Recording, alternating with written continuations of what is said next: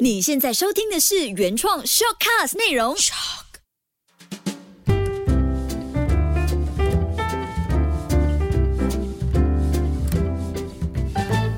Ivy 塔罗路过你的全世界。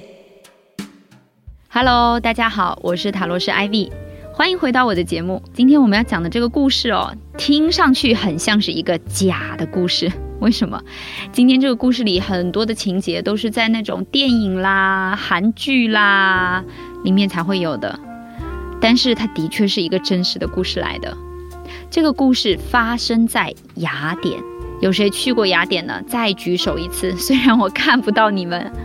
雅典是一个很漂亮的地方，有很多漂亮的教堂啊、海滩啊、美食啊、帅哥啊。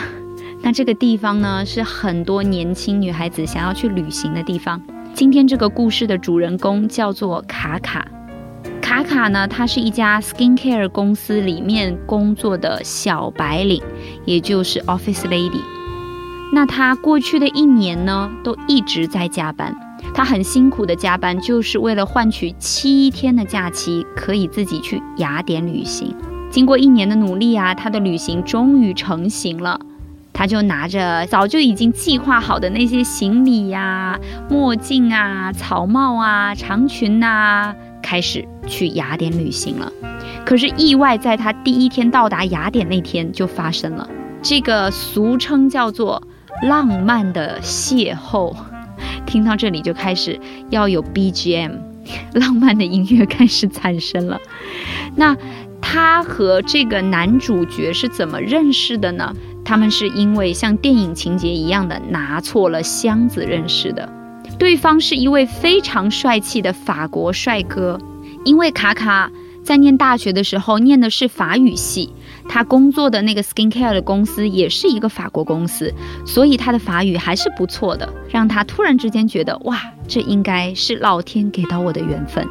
他和这个法国帅哥可以算是一见钟情。这位法国的小哥哥见了面就一直夸卡卡，哇，你的眼睛好漂亮，哇，你的头发好漂亮，哇，你的身材好棒，一直都在夸卡卡。像卡卡这样的年轻女生呢，当然是非常的受用。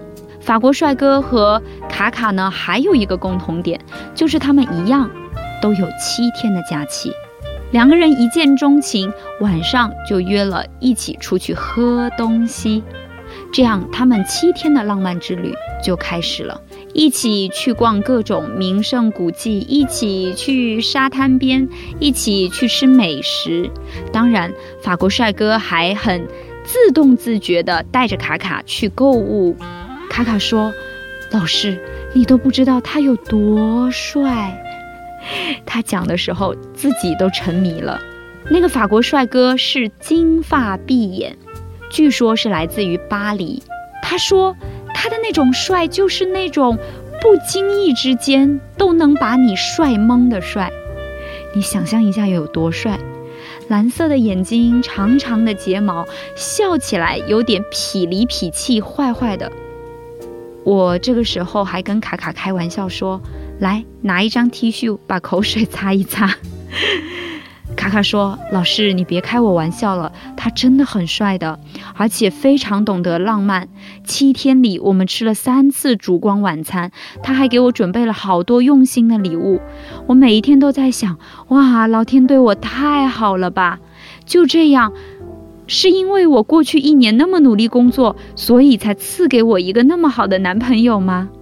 七天时间说长不长，说短真的很短，一晃眼七天就过去了。”他们七天里对于分别这件事情从来都没有谈过，卡卡也很怕，因为他谈了要分离这件事情会扫了男生的兴趣，所以一直都默默地藏在心里。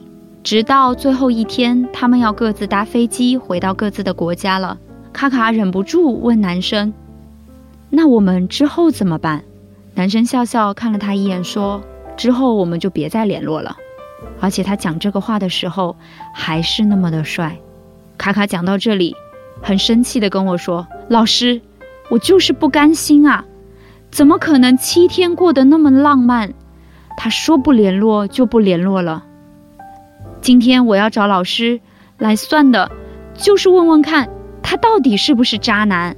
这个问题，我觉得很多人都想问。那既然如此，我当然是帮他问一问啦。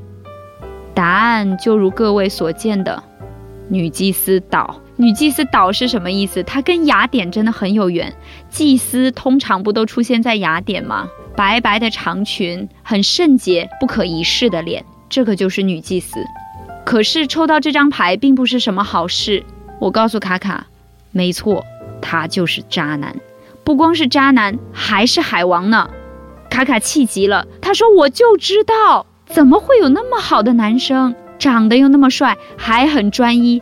老师，他赚的还不少呢。”不过说到这里，卡卡扑哧一下笑了出来。我心里呀就在想，哇，这个女生倒是蛮可爱的，性格很是直爽。换成别人，可能都会痛苦好一阵子，可能都会痛苦好久呢。卡卡跟我说：“老师。”其实也不是我坚强，因为对我来讲，可能也只是一时的艳遇而已吧。我对卡卡的洒脱非常的欣赏。人生当中本来就是会有很多很多的小故事和小片段的。卡卡遇到这个法国帅哥，让他七天的旅程非常非常的开心。我想了一下，就问卡卡：“我说卡卡，如果你想哦，你没有遇到他的话。”你的这个假期过得会不会更好？其实我也是试探他一下而已。卡卡就告诉我，怎么可能？老师，既然有这样好的小哥哥，我为什么不去及时行乐呢？讲的这个话也挺有道理的。其实他和那个男生之间到底有没有爱情呢？这件事情，个人有个人的看法。但是可以非常清楚知道的是，那七天他们的确过得很开心。尤其是我们来到一些陌生城市的时候，通常我们遇到的人呐，都会特别有善意。比如你去一个陌生的国家旅行，我相信你对周围的人也会特别善良一些。这个是因为人在面临不熟悉的环境的时候，通常都会比较谨慎，不愿意先去得罪别人。卡卡和这位法国男生也是在这样的情况下相遇的，所以在七天里面，他们把自己个性中最美好。最理想的一面展现给对方看，我觉得卡卡是幸运的，至少在离开的时候，那个法国人没有骗他。男生女生都一样，有的时候你想做渣男渣女，但你不想承认，所以会找一个理由先离开。但是至少这个法国男生还是很诚实的告诉他，我们以后就不要再联系了吧。这是一个从浪漫开始的故事，但是结尾我倒是蛮喜欢的。但生活当中有一些人未必像卡卡那么幸运了，可能在短暂的相识之后，你们相处的时间会超过七天，甚至更久，这样你付诸的感情可能就更长了。很多人未必能像卡卡一样很快速的就放下这个人，更多的人是不知道该怎么放下的。那今天的这个大众占卜呢，我就要送给那些不知道该怎么放下的人。我也希望。通过今天的节目，你能知道成为卡卡也是不错的。我们今天占卜的问题叫做：我要怎么做才能放下？心里想着那个你放不下的人，他长成什么样？他高大吗？